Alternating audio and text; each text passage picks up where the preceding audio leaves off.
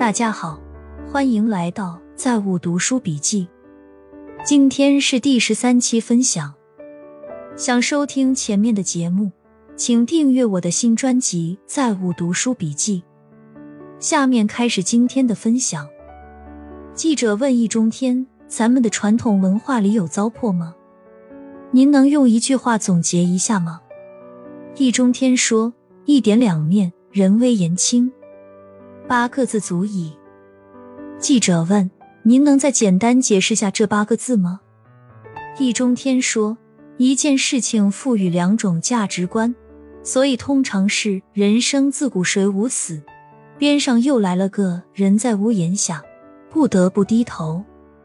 至于人微言轻嘛，如果我没头衔、没学位、没圈子、没人脉、没知名度。”我说的再正确的话也等于放屁。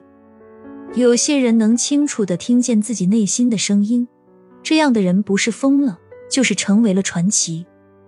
总是有人会喜欢上想象中的你，在看清你本来的面目，最后唾弃你，说你原来是这样的人，但你从来都是一个样子，明明什么都没做，却落得声名狼藉。比尔盖茨说过一句著名的话。多数人高估他们一年能做多少事儿，但是低估他们十年能做多少事儿。孟德斯鸠说过：“一切有权利的人都会滥用权力，这是万古不易的经验。要防止滥用权力，就必须以权力制约权力。”第一次出国的清代儒家士大夫在法国看见自行车，感叹道：“那是诸葛亮的木牛流马。”前几年说过了。谨慎学医，现在定下考医学院的决心。十年后毕业了，天都变了，连外科都一样。你们现在肯定都以为拍照片不糊是因为自己手稳吧？你们试试用十五年前的相机，这是一个未来只需要金字塔尖的行业。不过话说回来，没有哪个行业不是这样，就是个迟早。今年美国也出现了，辛辛苦苦干一年，还不如年初买一套房子赚钱轻松的情况。西雅图今年有不少的房子，一年之间涨了百分之五十以上。博友在接了一个公职的 offer 后，第一件事就是清空十年的微博隐身了，也是一种做法。留学回国接了公职的同学，屏蔽了朋友圈，并屏蔽了还在国外的同学。似乎都是相似的操作。据说世界上只有百分之三的人有清晰的目标，这些人基本都属于社会中上层。所以说，有目标的人和无目标的人差异还是蛮大的。因为有目标的人对别人才有说服力，有目标的人才会做时间管理，有目标的人才有领导力。但是，只有目标没有计划，就等于是零。有了目标和计划。却没有行动，还是等于零。家住广州黄埔的陈女士今年五十六岁，近日突然出现发高烧、抽搐的症状，体温最高烧到四十二度。经检查，医生在患者的脑脊液及血清中找到了李斯特菌，怀疑是食用不卫生食物而导致脑炎。原来患者在发病前两天。曾吃了聚餐时打包回来存放在冰箱的炒鸡饭，怀疑含有李斯特菌。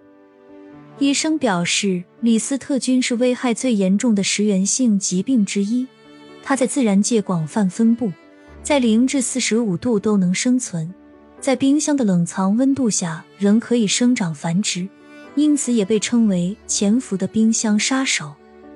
全世界佩戴节育环的女性有三分之二都在中国。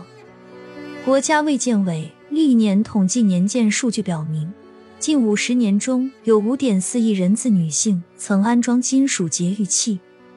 到今天，仍然有很多年轻的女性在使用节育环，她们对节育环的运行机制和副作用基本一无所知。也许节育环本身并不是问题的核心，关键在于当事人有没有行使自己的知情权和选择权。掌握对自己人生的话语权。古埃及的法老用了毕生精力去修陵墓，用了最顶尖的巫师布下诅咒，就是为了避免有人打扰。然而几千年以后，他的尸体变成了展览品，这是他愿意看到的状态吗？肯定不是吧？为什么会这样呢？因为死了，所以他失去了对自己的话语权。所谓成王败寇，就是这么残酷。胜利者把失败者钉死在耻辱柱上，编造无中生有的故事，一步步把失败者永远封印在阴暗的角落，再也没有翻身的机会。很多人总是很喜欢去定义别人的人生，而我只努力定义自己的人生。你不结婚，你不对劲。你没有儿子，你老无所依，你骨灰选择撒入大海，你死无葬身之地。就是通过这样的侵略性的语言，把和自己不是一路的人贬得一无是处。我们该如何掌握自己人生的话语权呢？按自己的意愿，优雅的生活。当我们七十岁的时候，我在东南亚的海滩，你在帮你儿子带小孩。我带了三个年轻人，奉我为大师，帮我养老。你的儿女在商量要不要放弃对你的治疗。我觉得自己优雅，那就是优雅。如果我们有机会站在上帝的视角，死了以后，我们还可以继续优雅下去。我的骨灰今天飘在海里，见到了深海怪；明天飞到万里高空，见到了浩瀚宇宙。而你。却被封印在一个小罐子里，动弹不得。你觉得这文章是狗屁还是真理？我说它是真理，它就是真理，因为我的地盘我说了算，这就叫话语权。金融行业的风险管理师比金融分析师更值钱。大部分的人的思维都是矛比盾更牛，其实有时候盾比矛更重要。人的盾就是性格的完整。与其说看历史是为了了解人性，更不如说是可以更加完整自己的人格，近乎道的修行。比渣男更可怕的男生是什么样的？比渣男更可怕的男生就是这个男生对爱情很专一，不花心，有事业心，对家庭有责任感，没有不正当的男女关系，正直，善良。孝顺父母，尊重女性，温柔体贴，会做家务，能赚钱。但是他不要非处女，尽管他也爱你，但是他过不去内心的一道坎，最终和你分手。有位老大哥说，自己最后悔的就是娶了一个从来没谈过恋爱的媳妇，因为他会把这认为自己对他的付出。你的任何风吹草动，都会惹来他的一哭二闹三上吊。